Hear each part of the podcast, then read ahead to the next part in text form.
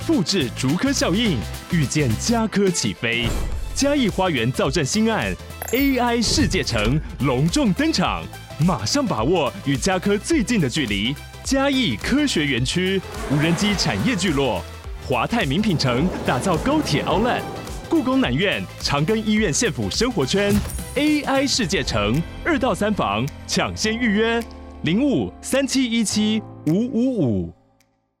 今天是二零二四年一月三十一日，欢迎来到囧囧电台。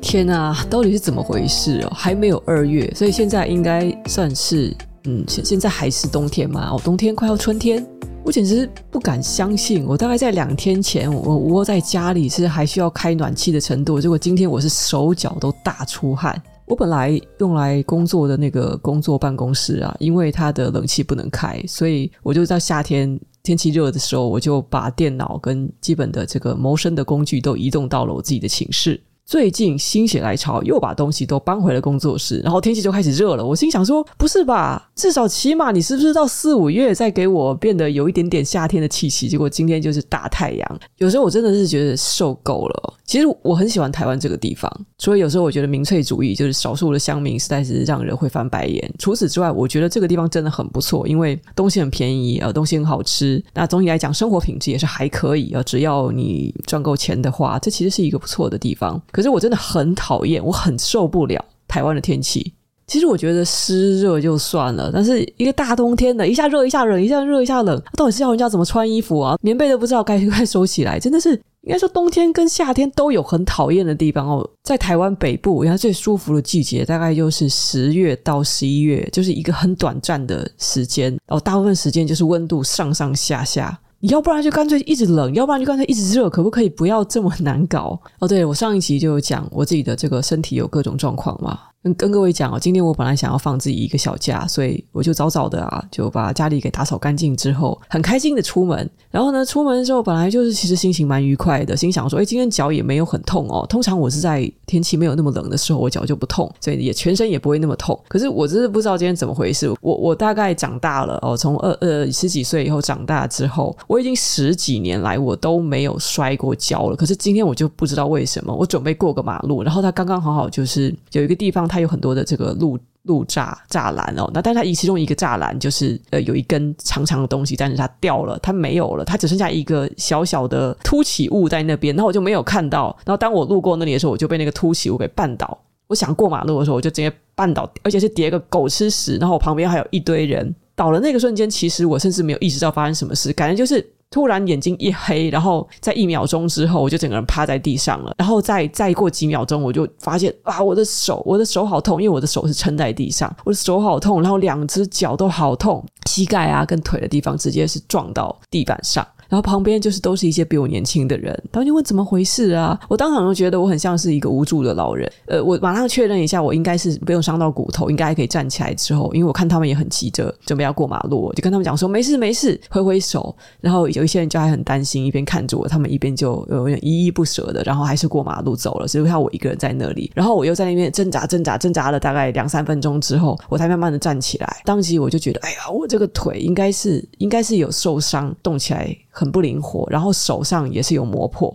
那当时我要刚好去银行，所以我想说银行快要关门了，就跑到银行那边去，然后跟银行的这个柜台人员就要了几张纸擦一擦手。他们就看到我手上怎么其实有红红的，就问说，你要不要去洗一下啊？我说没关系，这个如果我现在洗的话也是容易感染什么的啊。那结果呢，反正就今天回到家的时候，整个就是累翻掉。我觉得真的就是因为我十几年来第一次居然跌倒，然后跌到全身都在痛，有有外伤也有内伤。这就叫什么屋漏偏逢连夜雨。我本来就已经有很多的问题了，我就今天再受伤。呃，跌下去的时候是心想说，还好自己年纪也不至于那么大，要不然直接骨头就断掉了吧？哦，现在只是皮肉伤而已。然后回到家之后就是觉得超累，所以马上就睡了一个多小时，大概从六点睡到七点多，但是全身还在痛。然后我家猫一直在喵喵喵喵喵的叫，我就说还没有到吃饭时间啊。它大概就是懂我的意思，我就给它使了个眼色，跟它讲说老娘现在全身都在痛，让我休息一下。好，那我就睡了一个多小时。我的猫呢，就像一个面纸盒一样的趴在我的云朵被上面，然后它最近很喜欢我的这个软绵绵的云朵被，它真的很喜欢哦。我不是特地夜配，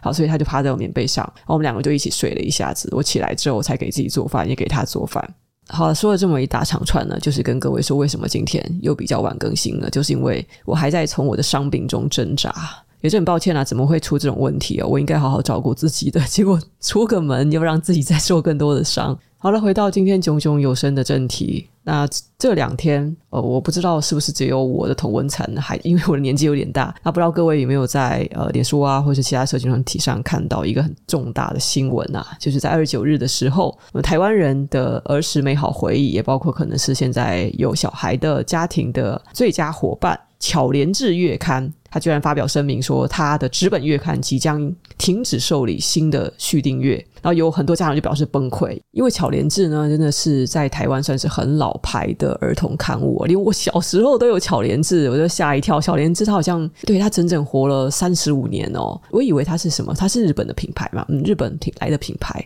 那巧连智就是在官方脸书上说，这三十五年来，他一直秉持着对客户权益的承诺，致力于维护品牌的声誉啊。但是呢，也可能是因为这个。不堪亏损呐，所以现在纸本的业务要收起来了。不过呢，已完成订阅或是订阅期间的订户都请放心，公司会承诺巧连智月刊到二零二五年的三月号最后一期的月刊都会如期出刊以及寄送。除此之外呢，订户订阅期间的影音服务都不受到影响。像他们还有什么其他周边哦？巧虎商品、英语、语文、数学等学习商品，还有巧虎舞台剧、巧虎梦想乐园、可爱巧虎岛卡通，还有巧虎的 YouTube 频道等事业都是持续的运营中。至于台湾的家长们为什么会大崩溃呢？那我觉得这有可能是我们观察到的部分现象，就是有一些台湾家长认为说，哦，巧虎的本体就是那个纸本月刊啊，就是主打的一个亲子共读的那个体验。他们可能会想，在这个数位资讯已经非常的疯狂乃至泛滥的时代，有纸本月刊，有一个品质很优良的纸本月刊，让小朋友来读，真的是非常非常难得的。结果没有想到，它就停止了。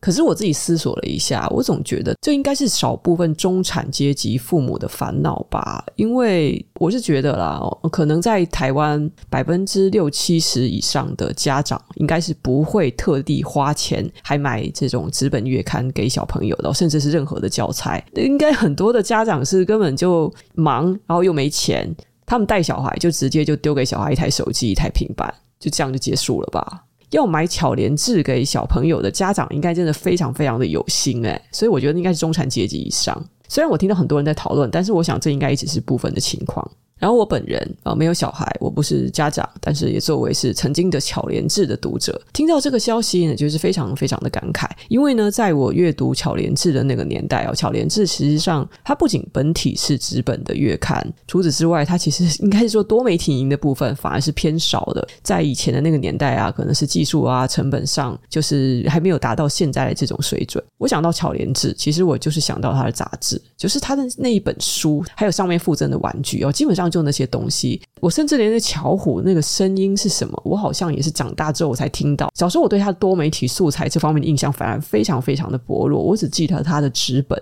然后想不到现在的小孩连这样子的体验都要失去了，我觉得那不仅仅是一种我们的回忆终于失去的感觉。就如我刚才说的，为什么中产阶级的家长会比较有资本去给小朋友呃阅读这些纸本上的东西？因为实际上给小朋友接受这样子的锻炼是好的。那在继续说下去之前呢，我想提一提，我昨天刚好看到这个大家最喜欢的超级 YouTuber 西兰，西兰昨天发布了一个 YouTube 的影片哦，相较于他以前的一些作品，算是短的，但仍然算是长片。这个影片的主旨呢，就是说抖音创作抹杀了创作者和观众的连接，巴拉巴拉。所以他说这个 YouTube Shorts 正在毁掉 YouTube，这是一个十分惊悚的标题。那其中的这个论证过程也是蛮有道理的。它里面也有提到一个说法呢，就是他仍然认为我们人应该是要主动的去获取一些资讯。因此，他为什么会觉得，虽然短影音是趋势哦，短影音的确它提供了非常快的资讯，然而。我们应该多多去主动的选择我们要看的东西，而不是像短影音一样不停的滑滑滑滑滑滑取那些平台演算法送给我喂养我们的东西。我觉得席兰他提到的很重要的一个点，就是主动学习和被动学习的差异。我常常觉得，我跟某些读者在讲，就是关于为什么看书是一种比较好的学习方式的时候，我简直就是在重复一些废话。那当然，他们的主要观点就会觉得啊，现在就没时间啊，或者看书很累啊。然后有些人就是适合用影像去学习嘛，那就这样没有什么不好。但我就一直在跟他们讲说，可是你这种影像或者听老师讲啊，你就是被动学习，那个实际上是我们呃在学习过程中缺少的一个重要的一块。我们读书并不是只是在获取资讯，实际上是在锻炼大脑的功能。那我那个时候所强调的这一件事情，就跟西兰说的这个主动跟被动有点相似，但然然不尽相同。在我的立场上来讲，我是觉得影音的东西都一样啊。就算西兰他说长影音哦，YouTube 影片好像相对于 Shorts 或是抖音的短影音来讲，它是稍微略为主动的。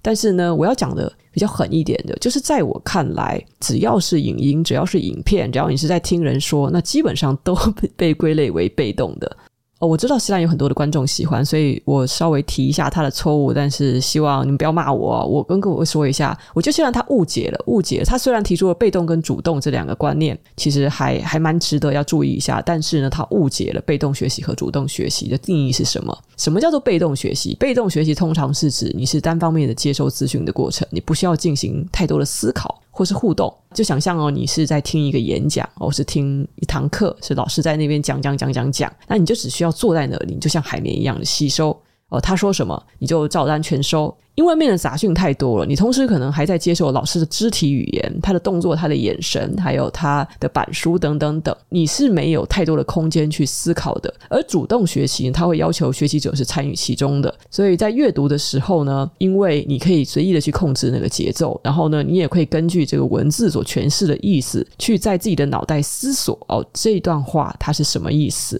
遇到听不懂的、有疑惑的地方，你也可以马上向自己发问，而自己思考，那或是在。通过应用新知识来解决问题，在主动学习的过程中，你的大脑其实是被迫进行了更多的认知活动。请注意，我说的不是吸收资讯，而是你大脑的认知活动。所以这就是为什么我们讲说，通常主动学习是更有益的，因为它促进了批判性思维还有创新能力的发展。而西兰所定义的。主动学习，他居然是说哦，我们要到这个平台上主动的去找一个标题或是封面吸引我们的这个影片，或者是说我认准一个作者，所以我到他的频道去哦，去接收他的新影片。他说那个叫主动，所以这个明显的两边的定义是不一样的。所以我这里就稍微修正一下，其实那个不叫做主动学习，那个顶多是主动选片。而且呢，终归到底，那到底是不是主动？我再跟各位讲啊。既然他以为我们很多人现在都是什么就主动去挑片哦，你好歹有一个搜。搜索的功能，但其实呢，我仍认为，因为现在 YouTube 演算法实在太过的强大了，然后它也累积了很多旧有用户的数据，所以很多人我们以为我们看似好像是在主动搜寻或是点击我们所要看的东西，实际上我们仍旧是被这个演算法已经精密的计算之后，被喂养了一些我们自己想要看的东西。所以你要说它是是一种主动学习的过程吗？我持保留意见。其实我认为那个恐怕不太算是。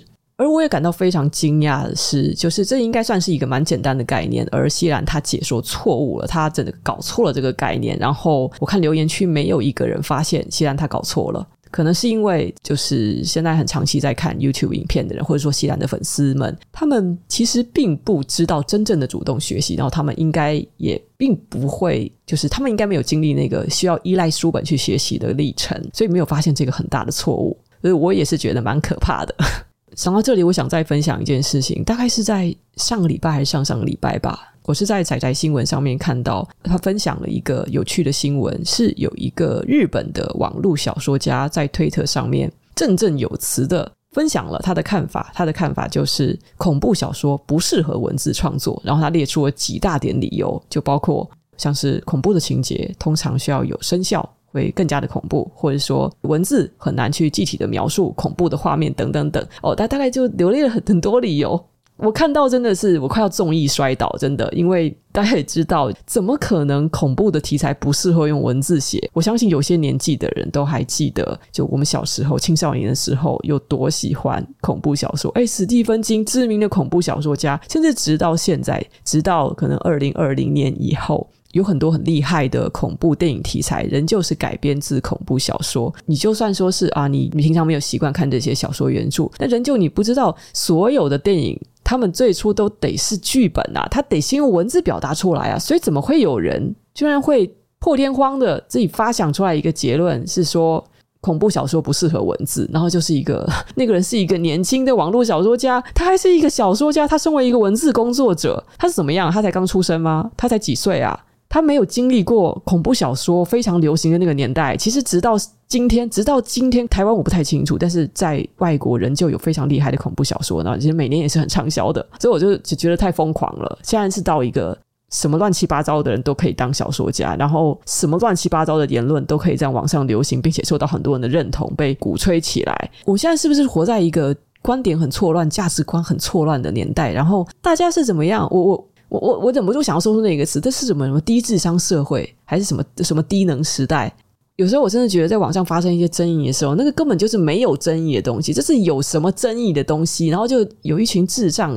哦，好了，我还是不要讲那么凶，反正就是有一群可能就是也没社会化、没尝试，也也根本就不就是不重要的一群人，在那边叽里呱啦，然后就在一一群众人。随之起舞。虽然我们似乎早就应该要察觉到，因为网络上是一个人人都有言论自由，人人都可以大言不惭的发表自己的言论的这个时代嘛。所以你你可能会看到，就是乌合之众的声量特别大声，然后专家的声音变得很小声，甚至我们要花可能比以前要更大的力气，才能去想办法去说服就是没读书的人。这样讲起来我很傲慢，对不对？但是的确我是有察觉到，就是说现在免费资讯很多很好，可是我感觉我们进入了一个时代是。错误的资讯满天飞，很多人根本就不知道自己在追逐的、在吹捧的是一些很不入流的、一些不正当的、不正确的、不权威的、没有没有任何 credit 的东西。其实媒体试读不止我们是在讲说哦真相或是谣言，其实也是包括这些正确的知识和观点，因为这个会构建我们的行为和想法，它会推动整个社会向前进。我从来都不觉得，就算是现在的免费资讯非常多，但是我们要放任自己。把自己的这个所有的吸收管道就交给这些你崇拜的人，或是你觉得声量很大声的人，你觉得说话听起来舌灿莲花很好听、很有说服力的人。我不觉得，我觉得权威的殿堂仍然是重要的，一个人的 credit 仍然是重要的。那而且重点，我也是大家都要能够识别眼前你说话的那个人到底值不值得信任。而识别这件事情其实并不难，只需要你需要受过一点训练，只需要你受过适当的教育。这个这一层面的教育会是最重要的。其实过去也有很多的 KOL 一直反复的出一些懒人包也好，还是正式的课堂也好，就是教大家要如何做媒体识别，如何去找到一个可信任的资讯管道。但大多数人好像都无视，可好像大家还是蛮随波逐流，就自己想看什么就看什么。哎，不过这个也由不得我自己在这边瞎紧张啦。讲到这里啊，又变成了老人碎碎念。应该说，近一年来，其实我已经渐渐的放弃再继续劝人家读书，因为我就知道，就是很累啊，对啊，而且你资讯那么多，你为什么一定要坚持要用这一管道呢？就是还是跟各位说了，啊读书阅读是一种主动的学习形式，它真的可以有效激发很多很多的东西哦，可以促进知识的内化和应用。你会发现，那些世界上最聪明的、事业最成功的、最接近真相、最接近正确知识的那群人，他们仍然是坚持读书，而且是读大量的书。既然如此，我们就不应该放弃这种最古老、最传统的学习方式。我建议是这样啦，也只是供你参考。反正有时候我还是会介绍我读哪些书，大家有兴趣的话就尽可能的看一看吧。每天看个三十分钟，每天翻个十几页，这样也好。总而言之，不要停止思考，不要停止主动学习啊。那今天就说到这里，我们下回见喽。